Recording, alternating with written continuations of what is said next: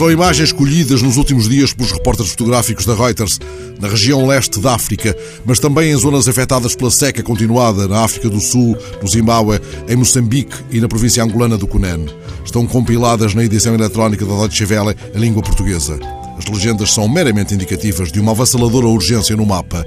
Aqui e além retêm um lamento, uma fala humana lancinante.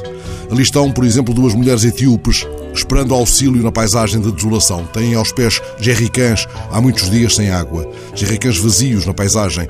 É a pior seca das últimas três décadas. A imagem seguinte mostra-nos a carcaça esventrada de um animal na planura deserta. A legenda retém o lamento de um camponês. Vi as últimas gotas de chuva durante o ramadão. O nosso gado morreu. Agora são dois homens que, com a ajuda de uma estaca, tentam erguer uma vaca cujo corpo desfalece.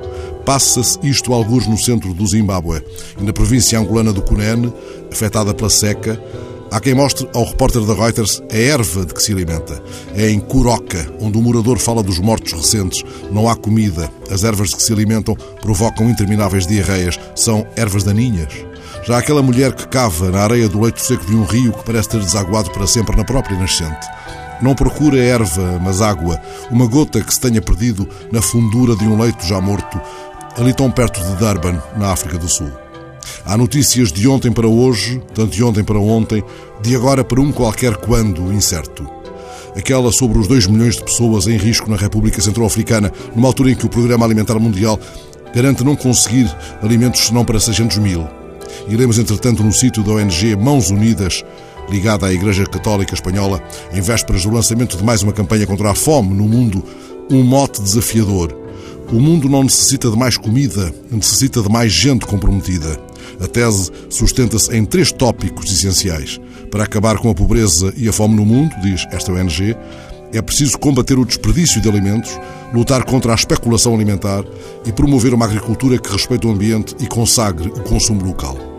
Esta outra fotografia da sequência elaborada pela Reuters já reteve o meu olhar ontem ou anteontem num jornal português foi captada perto de Harare, a capital do Zimbábue. Mostra a mão de um homem segurando uma maçaroca de milho.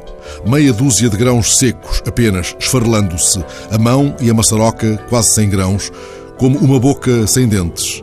Ainda há instantes encontrei na montra eletrónica uma pergunta singela: O milho cozido engorda ou emagrece? Parece que a dúvida decorre da circunstância de, sendo o milho cozido uma fonte de fibras, não estar devidamente esclarecido quantas calorias tem.